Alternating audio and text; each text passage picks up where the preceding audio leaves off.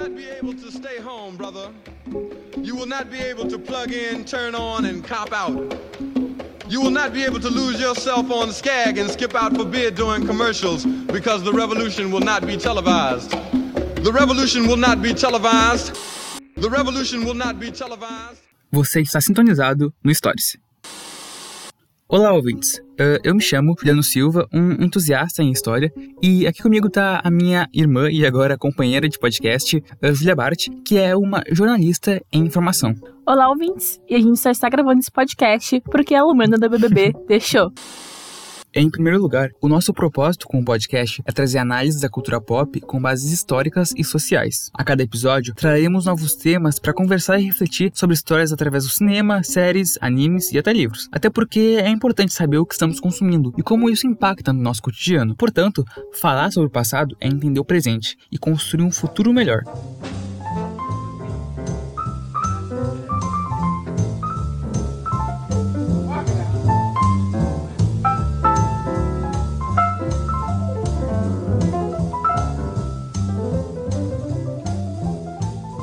O tema desse primeiro cast é História-se com o cinema. A gente vai trazer uma análise da representação de indivíduos negros no cinema estadunidense, fazendo um recorte através das épocas, tanto pelo meio cinematográfico como na questão social e política. É isso mesmo. A gente ia falar da questão racial por meio do cinema americano, que, de algum modo, se tornou necessário para a gente entender o contexto social em que estamos inseridos, né? Já que a gente parte desde sempre do cinema estadunidense, de Hollywood. Ao decorrer das épocas, a gente consegue perceber a evolução da mentalidade social apenas olhando a representação cultural, né? Especificamente nos filmes, séries e livros. É importante a gente analisar e entender como acontece a representação e representatividade. Isso.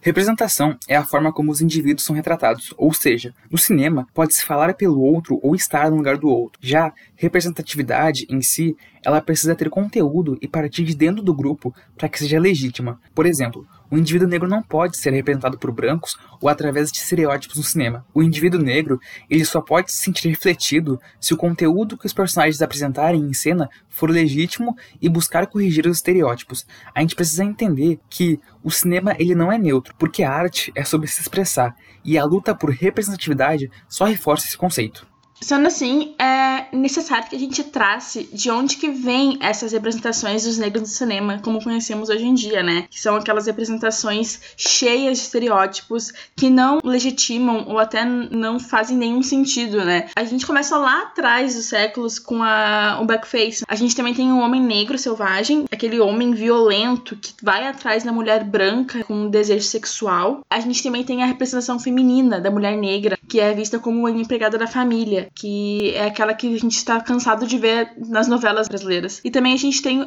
o homem negro como um animal que precisa ser protegido. E esse já a gente já remete ao white savior, que é bastante utilizado no cinema atualmente. Além disso, a gente tem alguns atuais estereótipos que começaram a surgir na contemporaneidade, que são uh, o estereótipo do homem negro, amigo do branco, o, o homem negro como bandido, né? E o homem negro como personagem viril, musculoso e com traços marcantes. Então, pra gente entender todo esse rolê e como que acontece esses estereótipos, a gente vai começar falando sobre o blackface. Ladies and gentlemen, Mr. Ned. I want you to know that I'm a ragged but right. A prática do blackface foi uma das primeiras representações racistas a ficarem famosas, tendo suas raízes ali pelo século XIX, e especificamente se baseava em homens brancos que pintavam os seus rostos de preto para tentar replicar as características físicas de negros, usando estereótipos absurdos direcionados para espetáculos humorísticos, servindo até de, entre aspas, entretenimento para pessoas brancas. E isso surge em uma época onde negros eram proibidos de subir em palcos e atuar. O blackface, ele é ofensivo sim, porque objetiva a radicalização de pessoas negras, e ele é uma técnica enraizada em um racismo estrutural da sociedade estadunidense e até da europeia, que acabou ainda mais se perpetuando no século XX em programas de TV e teatro. Um fato interessante é que o primeiro negro a entrar para uma trupe de artistas brancos que utilizavam blackface para se apresentar foi William Henry Lane. Ele é conhecido como Master Jubá e também é, é o inventor do sapateado. A gente pode observar que os indivíduos negros eles estavam perante uma situação velada devido à supremacia branca e assim assim eles propagavam a invisibilidade e a autorrepresentação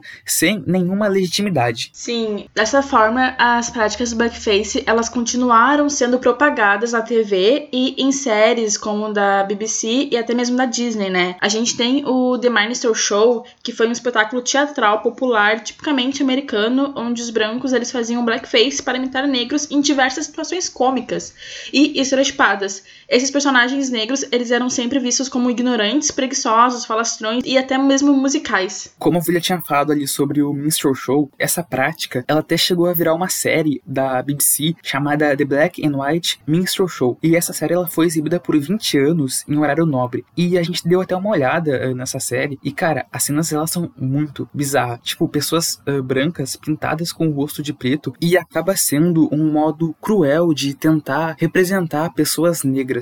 Mas a gente também tem o Jim Crow, que foi um personagem de teatro de Thomas D. Race, pioneiro do blackface. Ele criou uma apresentação racista de pessoas afro-americanas e da sua cultura, se referindo muitas vezes a negros como inferiores e sem desenvolvimento intelectual. E a parada ficou tão séria que as leis de segregação racial, depois mais tarde, nos anos 60, imposta, né, ganharam um nome informal de Lei Jim Crow. Então o pessoal ali começou a chamar as, as leis de segregação de Lei Jim Crow, né, em virtude desse personagem. E a gente tem também a Disney, né, que em 1941 lançou personagens que eram basicamente corvos com trejeitos estereotipados, que foram associados a negros. Esses personagens, eles eram malandros, musicais, bem aquela coisa que a gente já tá acostumado a ver, a gente já citou aqui. E tinha o líder deles, que era chamado de Jim Crow, né? Então, além do teatro e da TV, o blackface ele migrou pro cinema. E em 1915 tivemos o fatídico filme O Nascimento de uma Nação.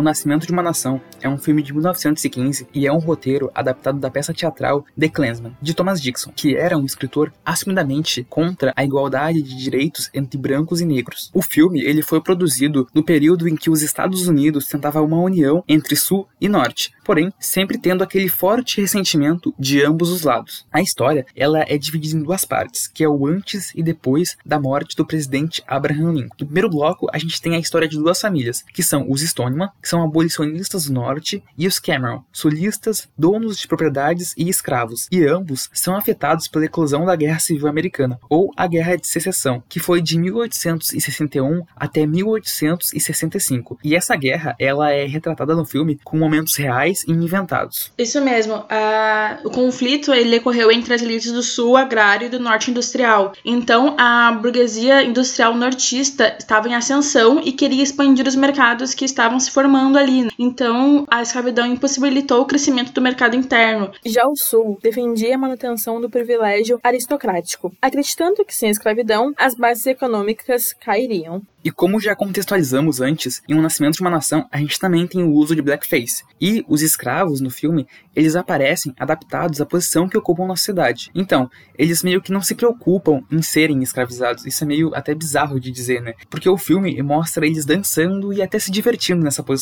Agora, indo pela questão histórica, quando o sul escravista se sente atacado com a eleição do nortista Abraham Lincoln, ele logo se separa da União, formando o que eles chamavam de Estados Confederados. Tendo até uma bandeira nacional e um presidente próprio. E mesmo sem recursos, armas e poucos homens, o Sul decide atacar o Norte em 1861, que foi o ano que iniciou a Guerra Civil. E com o tempo, houve até a fuga de escravos do Sul que iam em direção ao Norte para conseguir apoio e lutar também contra o Sul. Mas no final da guerra, o Norte tomou a ofensiva e derrotou as tropas sulistas, arrasando os Estados Confederados em 1865, dominando a capital da Confederação e selando o fim da guerra e até a rendição completa do Sul. Voltando ao filme, na visão do diretor, o D.W. Griffith, esses acontecimentos são invertidos em uma narrativa onde o Sul se torna uma espécie de, entre aspas, mocinho, que foi derrotado pelos nortistas que eram considerados no mal, né? E as alegorias utilizadas pelo diretor mostram os sulistas ajudando o inimigo nortista no campo de batalha e os colocando como vítima.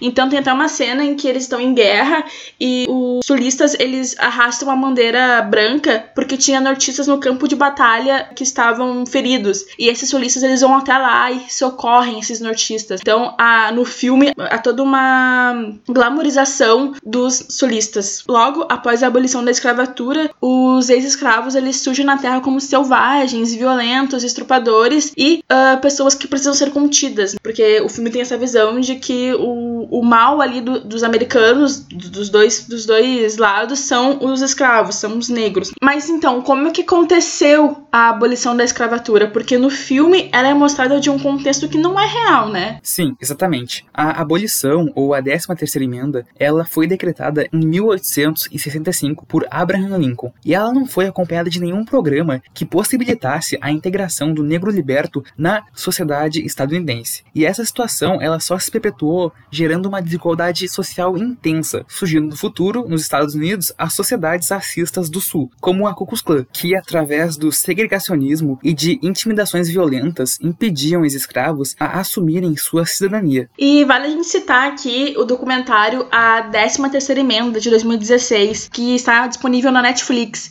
Esse documentário, ele mostra como ele mostra o impacto na o impacto que a 13ª emenda teve na vida das pessoas afro-americanas e ele vai da escravidão à criminalização, né? Porque depois que essas pessoas elas não foram mais escravizadas, elas passaram a ser vistas como vagabundos e qualquer atividade que elas faziam fora, fora de qualquer trabalho, coisa assim, era possível de prisão.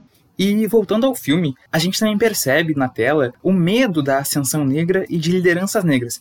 E uma das cenas famosas que a gente pode citar é a cena da Assembleia. Sim, a famosa cena da Assembleia, que a gente já. Provavelmente todo mundo deve ter visto essa cena, assim, porque ela é bem, ela é bem uh, contextualizada nesse meio para mostrar a representação negra no cinema. Porque na cena, as pessoas negras elas estão em uma assembleia sobre alguma. Elas, elas estão discutindo alguma coisa e também tem pessoas brancas ali. Então, essas pessoas negras, elas começam a ter um comportamento muito estereotipado. Elas colocam, elas bebem no, no local, elas escondem bebida, uh, embaixo das mesas, elas colocam os pés em cima das mesas, cadeiras. Também há uma espécie de conflito entre elas ali. Então é uma cena assim que meio que quer mostrar que as pessoas negras elas não saberiam se comportar em, uma, em um ambiente político, sabe? E é isso que o diretor quis mostrar, né? E vendo toda essa situação da Assembleia, é meio bizarro isso, né? Porque o herói do filme ele decide uh, fundar uma organização secreta formada por homens brancos, né? Que é a Ku Klux Klan, que, que meio que julga e pune pune os negros criminosos protegidos por tribunais ineficientes. Pois é, nessa cena específica onde o herói ele cria a Ku Klux Klan é muito engraçado na real, porque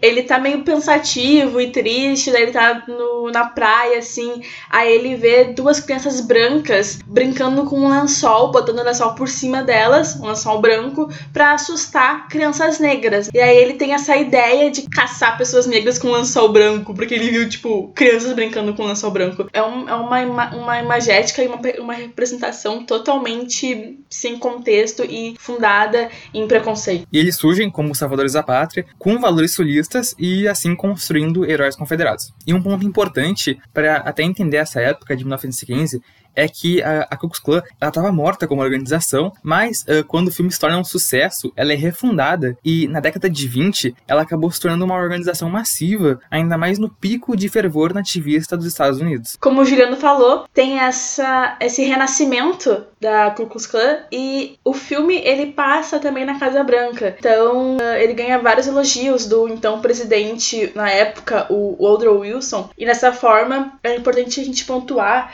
que a supremacia branca no cinema ela estava presente desde 1915. Ela não é algo de agora, ela sempre esteve presente no cinema, porque como a gente já falou, o cinema ele não é neutro, né? Então, então o sucesso do cinema ele é usado para disseminar esses estereótipos que visam a deslegitimidade e somente a representação dos indivíduos negros. A gente sabe que o cinema ele nasceu e continua inserindo uma cultura que busca invisibilizar esses indivíduos, porque eles não são, eles não se encontram nos padrões da supremacia supremacia branca. Eles não são vistos como iguais pela supremacia branca. Então, agora é importante a gente falar sobre um dos maiores acontecimentos do cinema.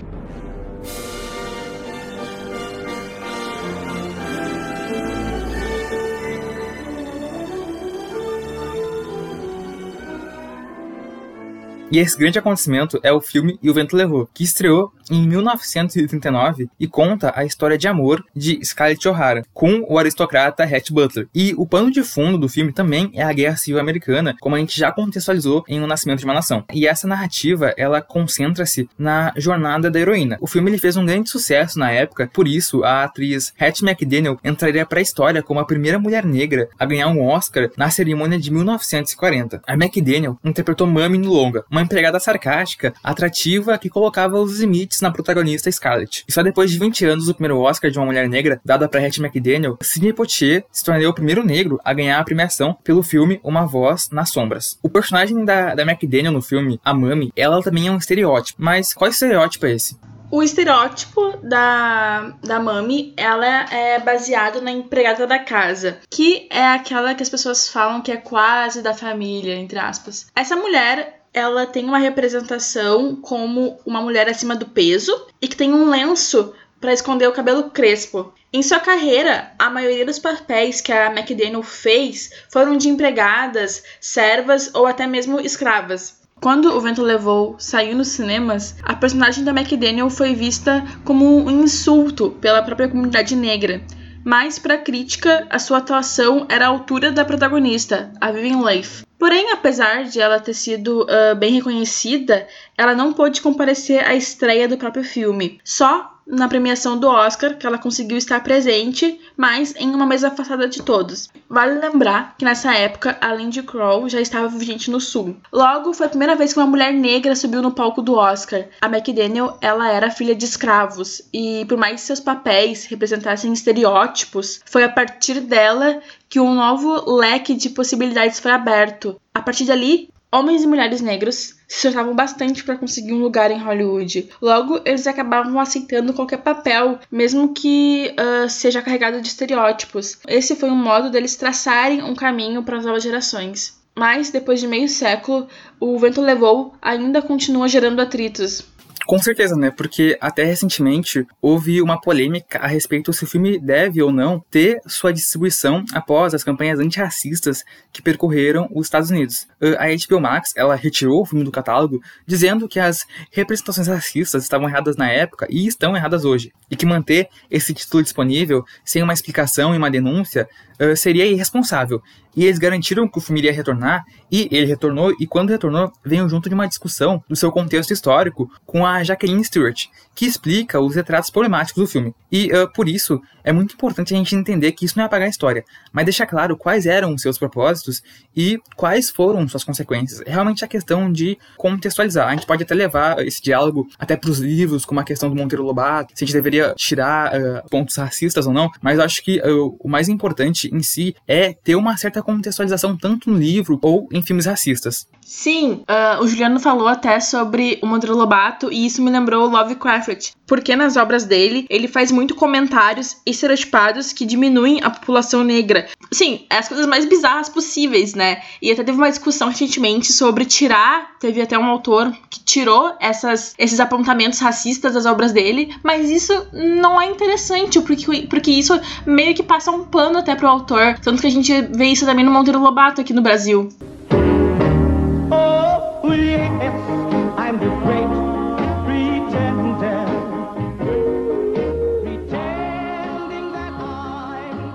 Mas, chegando aos anos 50, a gente começa pelos race filmes, né? Que foi um gênero de filmes produzido nesse período pelos Estados Unidos, que consistia em produções com elenco negro para a comunidade negra. Nesses filmes, eles eram produzidos fora do sistema de estúdio de Hollywood. E com o passar do tempo, eles foram caindo no esquecimento. Tanto que muitos historiadores de cinema nem não remetem muito a ele, porque ele foi meio que caindo, assim, foi acabando esse gênero. Além disso, os race filmes, eles eram frequentemente financiados por empresas de propriedade de branco. E eles eram com roteiro e direção de pessoas brancas. Então, era mais filmes, assim, que eram pra comunidade negra se sentir representada, mas que realmente não, não tinha aquela representação, né?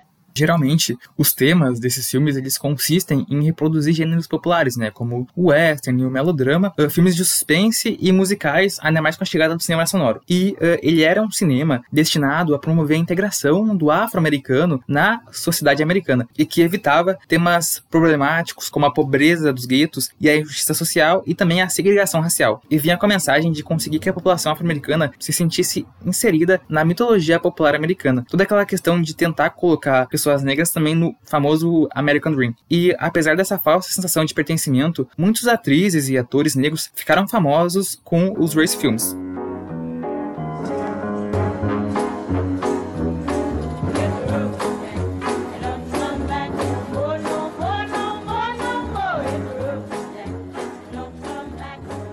Já nos anos 60, a gente tem o famoso clássico O Sol é para Todos, de Robert Mulligan. O filme ele é de 62 uh, e ele é baseado no livro de Harper Lee sobre uma cidade cheia de preconceitos no sul dos Estados Unidos. Mais uma vez temos o sul aí como protagonista. A história é sobre um advogado que defende um homem negro acusado de estuprar uma mulher branca na década de 30. Então, só para deixar claro, o filme ele foi feito em 62, lançado em 62, mas se passa na década de 30. Por Porém, tanto o livro como o filme, eles foram produzidos na década de 60, em um período em que estava ocorrendo a expansão dos movimentos sociais, como o movimento negro e mais tarde os Panteras Negras. Uh, os Panteras Negras, eles usavam a tática de autodefesa armada contra a violência policial, bem interessante pontuar isso. E esses movimentos, eles ganharam uma ampla discussão televisiva na, na América. Deste modo, a luta racial contra as leis de Jim Crow ganharam notoriedade a partir dos anos 60, mas uh, como que essas leis realmente surgiram? As leis Jim Crow elas uh, foram promulgadas no final do século XIX e início do século XX, onde uh, impôs uma intensa segregação racial, estabelecendo afastamento entre negros e brancos nos trens, estações, hotéis, restaurantes, entre outros. A gente pode até uh, lembrar daquelas famosas imagens onde tinha bebedouros ou até banheiros separados para pessoas negras e pessoas brancas. E essa lei ela vinha com um discurso de separados mais iguais. A gente precisa falar também de uma das personalidades que trouxe a esperança da igualdade, que foi o ativista Martin Martin Luther King, que propôs desobediência civil contra as autoridades que perpetuavam o segregacionismo. Assim como Rosa Parks, né, que não cedeu o seu assento a um passageiro branco no ônibus, que acabou até desencadeando manifestações. O Juliano comenta sobre, sobre a segregação racial e como as pessoas elas tinham bebedouros diferentes, bebedouros, banheiros e tudo mais, e aí vale lembrar daquela cena do Estrelas do Tempo, onde as protagonistas, elas eram, elas trabalhavam na NASA, eram mulheres afro-americanas que trabalhavam trabalhavam na NASA e elas não podiam frequentar o banheiro branco, né? Então, para elas irem no banheiro, elas tinham que atravessar todo o campus para ir em outro banheiro. E aí tem esse outro, outro personagem, um personagem branco, que para o trabalho dela ser mais rápido, ele arranca a placa que era só para pessoas brancas no banheiro, dizendo que elas também poderiam frequentar aquele banheiro, né, para um, elas conseguirem ter um banheiro mais perto do trabalho delas ali, da sala delas. E já entrando nesse conceito, a gente tem uh, no Sol é para Todos um discurso do Salvador Branco, que em resumo, como eu falei ali do Estrelas do Tempo, em resumo é uma pessoa branca que faz de tudo para resolver os problemas e conflitos de pessoas não brancas, né, de, perso de personagens não brancos. Na narrativa do White Savior, ele acaba passando por uma jornada de autoconhecimento em relação a um protagonismo que deveria ser dado a minorias e grupos marginalizados, ao mesmo tempo que acaba sendo uma autoafirmação do ego e da bondade do homem branco. O White Savior, ele se popularizou durante a era dos direitos civis, onde ativistas lutavam contra a, se a segregação racial nos Estados Unidos, como já foi dito. Porém, no entanto, para se adaptar a essa realidade de luta negra, os filmes atribuíram a luta dos movimentos nas visões de pessoas brancas, colocando sempre a perspectiva do homem branco. Além disso, ocorre o apagamento do protagonismo negro, sempre sendo reduzido ao esquecimento com suas histórias distorcidas. Então, é importante gente lembrar que como a segregação racial estava em pauta naquela época, os filmes eles se interessavam por esses assuntos, mas na visão dos brancos, né? Sim, sempre nessa perspectiva de colocar o homem branco como protagonista da história. E também a sociedade ela começava a perceber, né, a injustiça racial em que viviam. E por isso que o homem negro em um sol para todos ele é ainda um animal. Só que agora ele é um animal que precisa ser protegido ou defendido pelo bom cidadão branco, o famoso white savior, como a Julia já uh, explicou para nós. E quase como se os negros sofressem de uma inferioridade intelectual. Ou seja, né, o estereótipo do homem negro selvagem acaba por dar lugar a um novo estigma no cinema, o do homem negro que precisa ser protegido, surgindo assim o famoso white savior. E também vale a gente pontuar que no O Sol é para Todos tem uma cena em que acontece o julgamento desse homem negro, né? E o personagem branco, né, que é o protagonista do filme, né? Vamos deixar bem claro que ele que é o protagonista do filme. Ele faz todo um discurso sobre, sobre uh, racismo e sobre como a gente não deve julgar as pessoas negras, né, as pessoas de cor, como ele fala no filme. E aí é, é interessante que no final, spoiler aqui, o personagem negro, ele não é absolvido, ele é, ele é condenado. E todas as pessoas que estavam ali, todas as pessoas negras que estavam no local, elas se levantam. É uma cena bem bizarra, né? Tipo, é, ele é meio que colocado, assim, o homem branco no meio da cena e em cima, assim, as pessoas negras meio que prestigiando o Salvador Branco. E agora, saindo um pouco do cinema, a gente também precisa destacar um acontecimento importante da televisão estadunidense. Space, the final frontier. These are the voyages of the Starship Enterprise. Its five-year mission to explore strange new worlds, to seek out new life and new civilizations.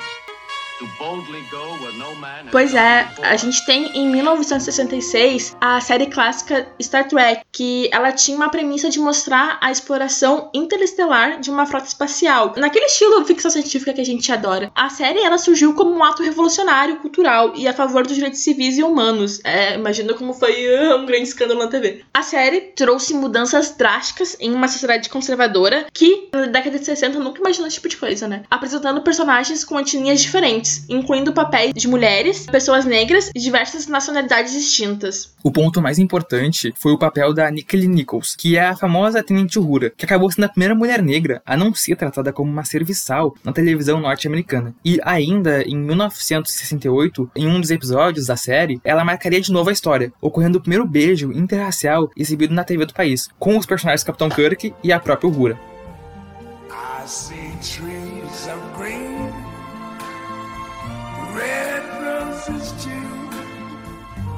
See them for me and you. And I think to myself. Mas nem tudo é sobre representação e estereótipos. A gente viu que tem uma revolução a partir de Star Trek, como a história também nos mostra, o melhor modo de lutar é se organizar. E assim, na década de 70, começa a surgir nos Estados Unidos movimentos cinematográficos que impactaram os aspectos culturais e sociais. O primeiro movimento é o LA Rebellion, criado pelo, pelo único professor negro da Escola de Cinema da Universidade de Califórnia, em Los Angeles. Ele se chama Eliezer Taylor. Ele implementou um programa de étnico-comunicações e possibilitou a ingressão na faculdade de estudantes negros, indígenas, asiáticos e latinos. Da virada para a década de 70 até o fim da década de 80, o programa ele impulsionou a produção de um conjunto de obras cinematográficas de afro-americanos, que ficou conhecido, como a gente já disse, a Rebellion, que é a rebelião em Los Angeles. E o objetivo era fazer cinema a partir do entendimento da população negra estadunidense sobre si própria, tentando desconstruir os estigmas uh, e também fugir dos pilares racistas e brancos de Hollywood. A rebelião rebelião, ela era contra a visão da pessoa negra na sociedade. É realmente uma emancipação do olhar, né? Sou até filosófico. E alguns dos filmes desse movimento são Bush Mama, um dos mais famosos, Filhas do Pó e Matador de Ovelha, entre outros. E a gente também precisa destacar que mais tarde, esse movimento, ele influenciou filmes como Moonlight, que ganhou o Oscar em 2017, e que trata, né, sobre vivências negras a partir de conflitos existentes. Inclusive, o meu TCC foi sobre Moonlight, foi sobre uma, representação da, da identidade negra e homossexual no filme, né? Foi uma análise. E quando eu fiz o, o TCC com a minha, com a minha colega, uh, beijo pra ela, Maria Duarte, a gente percebeu que existe essa, muito essa, essa vivência e essa emancipação do olhar, como o Juliano disse, nos filmes do Barry Jenkins. Até recentemente, o filme que ele fez depois de Moonlight, que foi Se a Roubei ou Falasse, no qual a incrível e maravilhosa Regina King ganhou um Oscar de mulher atriz coadjuvante, ele, ele fala muito sobre essa questão da vivência negra nos Estados Unidos, sabe? Como é ser uma pessoa negra nesse país nesse contexto onde muitas coisas podem, assim, pode te subjugar realmente, sabe? E são, então são dois filmes essenciais e repletos de, de história, assim, para contar como as pessoas negras se sentem, sabe? E é até interessante perceber que um movimento da década de 70 pode uh, influenciar filmes como agora, né? E tanto, né, esse movimento, ele, ele deu essa visibilidade a pautas da comunidade negra que vai muito, muito além dos estereótipos.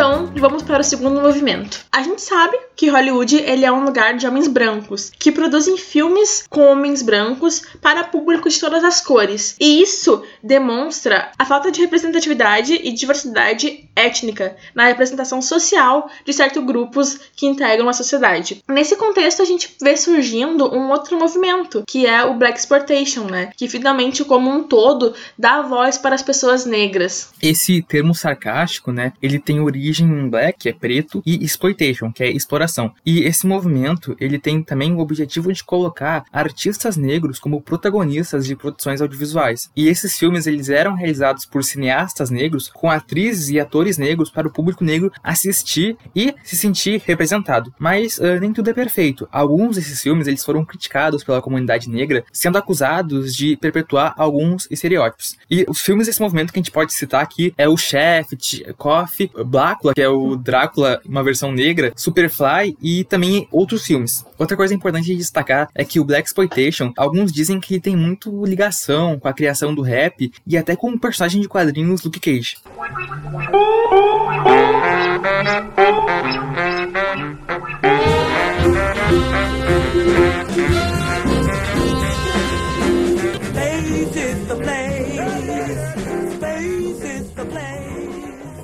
Gente chega a um outro movimento que é o afrofuturismo, que é um movimento estético, social e cultural com elementos da ficção científica e da história. O afuturismo ele cria narrativas não ocidentais. Uh, ele busca retratar o negro no agora e no mundo, questionando elementos relacionados ao racismo global, com o objetivo de colocar pessoas negras no futuro e de não perpetuar somente a ficção branca que a gente já conhece, uh, onde apenas indivíduos brancos são representados. É muito aquela questão, né? Em muitos filmes, séries e até desenhos que se passam no futuro, a gente nunca vê pessoas negras sendo representadas, e sim só pessoas brancas. E dá a entender que o que? Pessoas negras não sobreviveram a esse possível futuro. Então por isso que o afrofuturismo ele surge com a proposta de imaginar pessoas negras no futuro. É acreditar que, digamos assim, aqui no Brasil, a cada 23 minutos um jovem negro morre. Então, uh, na filosofia afrofuturista, é acreditar que a gente conseguiu vencer essa estatística e que as pessoas negras elas podem estar seguras no mundo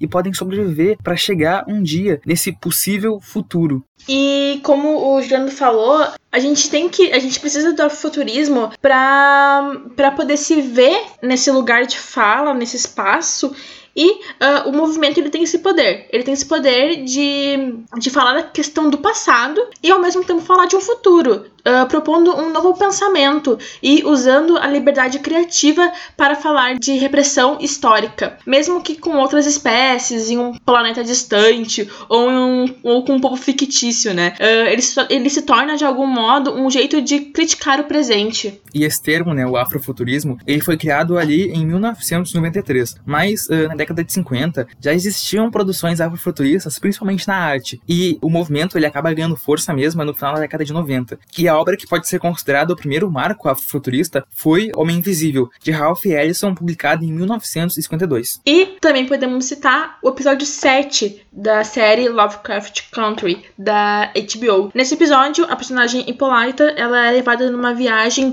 multidimensional de autodescoberta entre o passado, o presente e o futuro. Ela começa, ela volta pro passado, daí ela vai passando por vários momentos históricos. E nesse futuro, quando ela chega nesse futuro, ela vê um mundo totalmente tecnológico. E vê pessoas negras lá. É o conceito total de afrofuturismo, né? E essa série é uma série que a gente pode recomendar muito para quem quer se aprofundar tanto em conceitos uh, históricos, sociais, conceitos também que mostram o futuro de uma forma que as pessoas negras estão inseridas, né? Que isso é muito importante a gente sempre falar isso, né? Porque a gente percebe que há um apagamento da população negra no presente, tanto com, com a guerra do tráfico e outras coisas, e isso faz com que a gente não enxergue um jeito de sair disso. Mas aí quando vem produções como Lovecraft Country, mostram pra gente que há uma forma, sabe? Há um jeito. É, e, e é até um apagamento de um modo cultural. E isso que. E, e a, a questão cultural é o que mais nos influencia hoje em dia e sempre influenciou o mundo, né? E é realmente isso, a gente indica totalmente essa série, pra, porque ela fala de, muitas, de muitos assuntos importantes para dialogar e, e, conversar. E também a gente não pode deixar de falar de Sun Ra, que é um estadunidense que era músico e filósofo que trouxe conceitos visuais afrocêntricos sempre abordado em suas criações com as temáticas da cultura africana antiga. E é interessante porque o, o, o Sun Ra, ele foi afrofuturista muito antes desse termo se popularizar. E também o Sun Ra dizia que uh, esse mundo para pessoas negras é um mundo muito perigoso, independente do lugar. Então ele criou a frase fantasiosa Space is the place, meio que tentando dizer que o lugar para as pessoas negras se desenvolverem e viverem seria o espaço, não o mundo. É meio engraçado isso. E ele cria meio que essa utopia de que o espaço seria o único lugar seguro para que pessoas negras existam. Oh, and the Oscar goes to Green Book.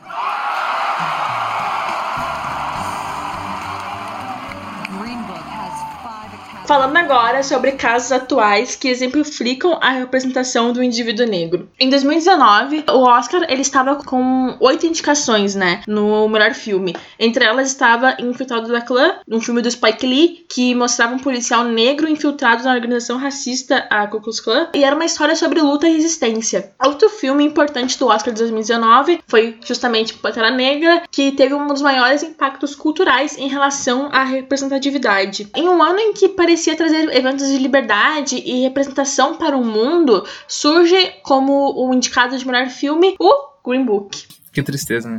é, gente, pelo amor de Deus. A gente tava vendo ao vivo. Um filme que repete o discurso do White Saber. Uma breve sinopse, uh, o Green Book ele conta a história do Don Shirley, que existiu de verdade, que foi um músico negro que contratou um segurança, assim, um motorista, que foi o Tony Vallelonga, que era um italiano racista, e eles partiram numa turnê pelos Estados Unidos para que o Don Shirley pudesse tocar, né? A partir da convivência entre ambos é que o Don Shirley, né, o homem negro, começa a questionar a condição racista sistema, no sistema daquela época, que foi década de 60, que oprime pessoas com a mesma cor que a sua. Um momento onde isso é perfeitamente retratado é quando ele observa um grupo de negros trabalhando em um campo em condições inadequadas. Ele entende como um sistema funciona, mas não se volta contra ele. Depois disso, a história avança, colocando cada vez mais o personagem do Tony como o grande salvador que fará com que o Dom se volte contra o sistema. Tem até uma cena em que, gente, pelo amor, esse filme é surreal. É, é bizarro esse negócio de um, uma pessoa negra, na década de 60, não perceber que estava ocorrendo uma puta segregação racial nos Estados Unidos. É bizarro. E ter que um homem branco explicar para ele. E é um filme de 2019, né? Tipo, faz muito pouco tempo e que ganhou o Oscar. Tem até uma cena em que o Tony uh, ensina, ensina, entre aspas, o dom a comer frango frito, né? E a gente sabe que o frango frito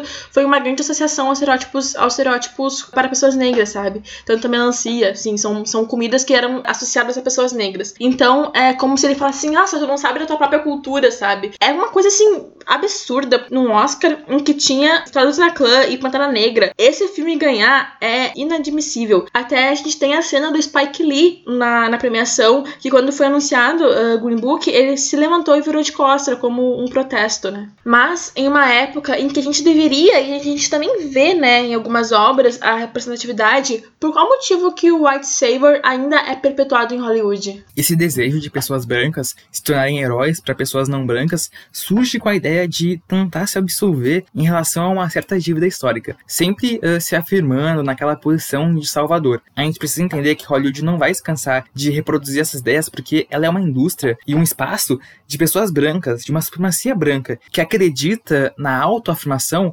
mais do que na possibilidade de dar espaço para ouvir minorias e outras comunidades marginalizadas. É, e vale a gente também lembrar que não é só com pessoas negras que acontece essa supremacia branca, né? E também a questão do white saber. Uh, tem até outros filmes como o Avatar e o Último Samurai, onde há o apagamento das pessoas, das pessoas asiáticas, né? E para mostrar o branco como se fosse aquela pessoa, aquele ser que chega ali pra salvar, né? O Avatar, o Avatar que nem é, tipo, nenhuma, nenhuma etnia. É um povo fictício, e até em povos fictícios, a Hollywood quer se intrometer, quer colocar o Salvador Branco lá. Well, you know, think, Chris. Sorry, think how much the Oscars have changed in the past 92 years. Yeah, they've changed a lot, Steve. Yeah, they have. Uh, you know, not, back in 1929, there were no black acting nominees. No. And now in 2020, we got one. Outro caso são as cerimônias do Oscar de 2015 e 2016, que receberam diversas críticas pela falta de representatividade em relação aos indicados, pois apenas pessoas brancas foram indicadas nas principais categorias. Assim, diversos atores começaram a boicotar essa cerimônia, surgindo assim a hashtag OscarSoWhite. Como resposta, a academia, uh, o Oscar, aprovou um novo planejamento para melhorar a diversidade. Um ano depois do Oscar So White, em 2017, houve recorde de pessoas negras concorrendo. Parecia, né, que naquela época a academia estava começando a entender a importância de premiar pessoas não brancas. Mas não, não rolou, galera, não rolou. No Oscar de 2020, apenas uma pessoa negra foi indicada. É, foi a Cynthia Erivo, que interpretou a Harriet, uma mulher escravizada que conquistou sua liberdade. Harriet, que foi uma personalidade que existiu mesmo e que foi uma puta de uma mulher que lutou bastante para escapar e ainda lutar, né, na Guerra Civil Americana. Mas, assim como na década de 40, a McDaniels, que esteve em um tempo levou, e interpretou somente empregadas, atualmente parece que para uma pessoa negra ganhar uma estatueta é preciso que ela protagonize um escravo ou uh, um personagem que esteja em submissão, um personagem negro que esteja em submissão. É como se os atores negros precisassem sempre, sempre estarem deslegitimados para que sejam premiados e vistos em Hollywood. É aquela questão, né? Uma pessoa negra tem que estar tá sangrando para ter os holofotes ou até o reconhecimento que merece, né? King of the past, present, future, my ancestors watching. King of the culture, king of the soldiers, king of the bloodshed, king of the wisdom, king of the ocean, king of the respect, king of the optimistic and dreamers that go and get it, king of the winners. E agora chegamos uh, em um dos filmes que teve o maior impacto cultural em relação à representatividade, que é Pantera Negra, um filme de 2018 que foi produzido em um período onde a pauta atual é sobre representatividade, sobre a importância de vidas negras, sobre liberdade e luta. O filme é uma obra com um elenco predominantemente negro, com um diretor negro e com um tema que não é sobre escravidão, e sim sobre pessoas negras como super-heróis. E nessa narrativa, a gente tem Wakanda, né, que é um país fictício que não teve contato com o mundo de fora. Ela não foi colonizada e nem explorada por pessoas brancas ou até europeus. Wakanda, ela também se localiza na África e ela é altamente desenvolvida pela questão de realmente ser um local escondido onde ninguém interferiu em seu desenvolvimento. O protagonista do filme é o T'Challa, que feito pelo incrível uh, Chadwick Boseman, né, que nos deixou ano passado. E vale lembrar que o Chadwick Boseman, ele está em dois filmes que podem ser indicados ao Oscar desse ano, 2021, que é o A Voz Suprema do Blues e o Destacamento Blood. Então, são dois filmes que integram a, o legado dele, que são maravilhosos e que valem muito a pena ser vistos. E o T'Challa, né, ele é o príncipe do reino de Wakanda, e além do T'Challa, que é o Chadwick, os, os outros personagens negros da história, eles não são animalizados e não precisam de nenhum salvador branco, e eles comandam suas próprias narrativas. E é por isso que Pantera Negra é um alívio, é um respiro para toda a comunidade negra no mundo que lutou pela representatividade e até muitos podem não entender o impacto cultural e social de uma obra como essa. Eu só lembro de um vídeo que foi gravado nos Estados Unidos que é que são pessoas negras, né, homens uh, comemorando na frente do, do pôster de Pantera Negra e é só ver essa esse vídeo que a gente já sente o impacto que é se sentir representado em um filme como Pantera Negra, né? Here looking at this dope ass Black Panther poster. And the conclusion that we have come to is that this is what white people get to feel all the time. All the time! All the time! Since the beginning of cinema. All the time! You get to feel empowered like this and represented. This? This is what y'all feel like all the time? I would love this country too. É, a reação deles é maravilhosa, assim, porque imagina, é, são anos de apagamento histórico, e daí quando a gente vê. Porque a gente tem que entender que o cinema ele é muito importante para as pessoas se sentirem representadas, assim. É como se ver no espelho, realmente, sabe? É aquela coisa, o cinema ele deve ter representatividade, porque ele é a obra mais disseminada. Todo mundo gosta de filme. Então, se as pessoas elas não sentirem que elas estão se vendo lá, qual outro lugar elas vão se ver? Então é, é importante, é necessário. O cinema negro, ele nos ensina resistência, luta e até paciência. Ele nos mostra como, por anos, a gente busca essa narrativa de nos sentirmos representados e não mais inferiores. E essa jornada de luta, que ainda não acabou, né, ela foi o único modo que a gente encontrou para mostrar as nossas vozes. E enquanto brancos produziam por diversão, né, entre aspas, os negros eles produziam para lembrar o mundo de sua existência. E assim, mudando como um todo toda a história por trás da arte cinematográfica. Toda essa caminhada, ou esse recorte que a gente fez, é refletido nos dias de hoje, onde negros produzem e criam em cima uh, do afrofuturismo ou da representatividade, ou de outros movimentos também, né? E é graças a essa luta histórica, temos diretores como Ryan Coogler, que foi o diretor de Pantera Negra, e também pode citar o Jordan Peele, que fez Corra e Us, e tá criando um, um novo modo de fazer cinema. O afrofuturismo, ele tá em quase todo lugar, como no cinema, na arte e também na música. A gente também temos cantores como a Beyoncé e a Rihanna, e essa ideia do afrofuturismo só se expande pelos criadores negros. E esse pode ser o melhor caminho para pensar o passado e o presente olhando para um futuro. Um futuro onde a gente possa se enxergar lá. Um futuro onde a gente possa se sentir representado de verdade e não com estereótipos. E, infelizmente, a gente não tem uma resposta certa para resolver todos os conflitos raciais do mundo ou a questão cultural da representatividade. Mas a gente pode acreditar, a gente pode pensar, criar e se organizar. E sim, a gente acredita que o afrofuturismo é um dos melhores caminhos para trilhar um futuro melhor. E quando vê, talvez o futuro seja um local de segurança para as pessoas negras existirem e sentirem representadas, ou como dizia Sun Ra, Space is the Place, talvez o espaço seja um local de segurança, a gente não sabe ainda a resposta. E mesmo não sabendo a resposta, a gente pelo menos acredita. E isso já é um grande ato, é um passo para a gente resistir. And the actor goes to Black Panther. Yes. And the second question is Has it changed the industry? Has it actually changed the way this industry works, um, how it sees us? And, and my answer to that is to be young, gifted, and black. Um, Então, esse foi o História-se com Cinema. Sigam a gente nas redes sociais, História-se Cast, no Insta e no Twitter. Para sugestões, críticas, comentários e tudo mais, vocês podem mandar um e-mail para historiacast.gmail.com ou também manda uma DM, a gente responde. Esse foi o primeiro programa de muitos e esperamos vocês nos próximos. Até mais!